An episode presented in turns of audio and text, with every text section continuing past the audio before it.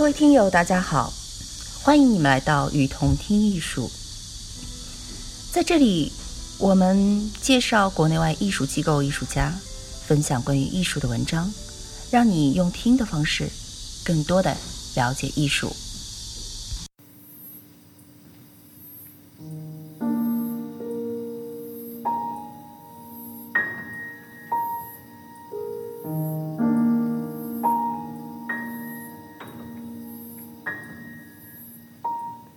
哲学就是怀着一种乡愁的冲动，到处去寻找家园。哲学是一种思考，一种寻根式的本质化的思考。这种思考源于一种不安，而思考所要寻求的，就是一种安定和秩序。但这种安定和秩序，永远都只会是暂时的。而不安从来没有离开过我们自身。这种不安经由思考，反而会变本加厉。而变本加厉后的不安，又促进更深远的思考。如此循环，永不终了。除非思考的人死了，人类不存在了。乡愁源于对异乡的不安。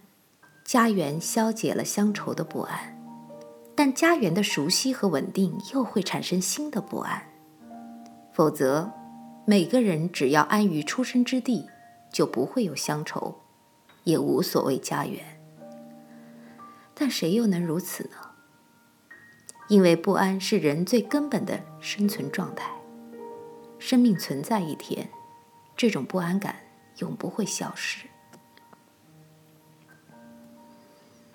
虽然不安是人的最根本的生存状态，但人需要安定下来，暂时消化抚慰这种不安，就像我们需要夜晚的安定的休息，来暂时抚平白天的劳累一样。虽然夜晚睡觉还是会做梦，也有不安，但相对来说是一个比较稳定的生存状态。但睡觉对于睡觉者才有意义。你在睡觉时，这个世界并没有停止运转，但是你却认为是停止了。因此，睡觉休息的安定是你主观营造的一种状态，它是一个人造的安定世界。科学、艺术、哲学都是人类造出来的一个个安定的世界。它是为了人们在这里可以获得安定。我们这些凡人，往往就沉入这种安定，不想起来，或者说没有能力起来。而只有那些在科学、艺术、哲学上的创造者、巨匠，才有心、有能力起来，接受新的不安的牵引，去不断完善和修正。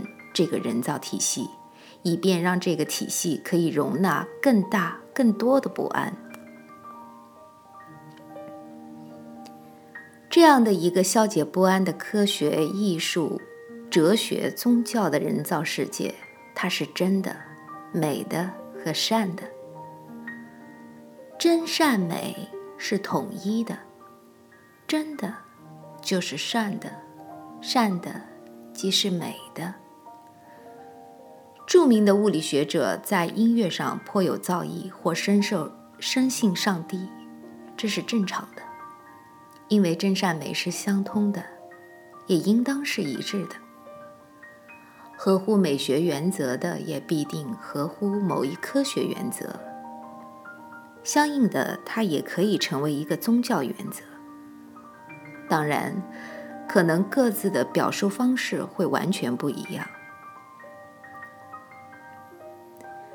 人因为乡愁而寻找家园，因为不安而寻找安定。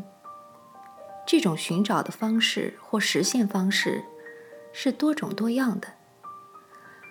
每个人对于家园的理解可能都有差别，每个人能够深入到家园的层次也会各有不同。名可以是家园，利可以是家园。健康可以是家园，有房有车是家园，甚至活着也可以是家园。当然，哲学思考本身也是家园。只要是你认为可以带来安定感的东西，对你都具有家园的意义。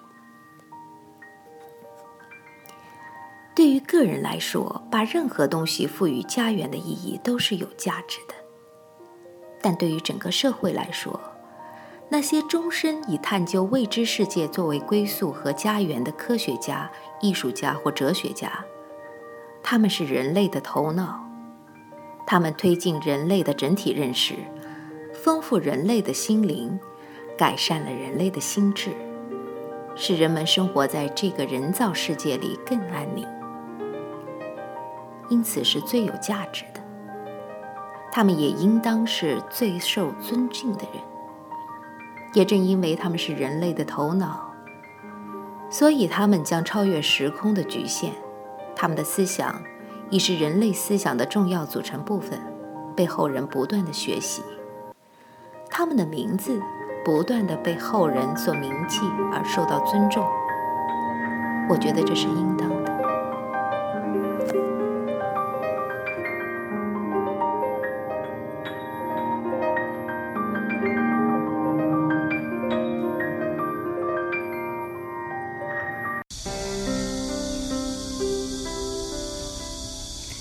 感谢您的收听，欢迎大家多提宝贵意见，并且来我们与同听艺术同名的微信和微博留言哦。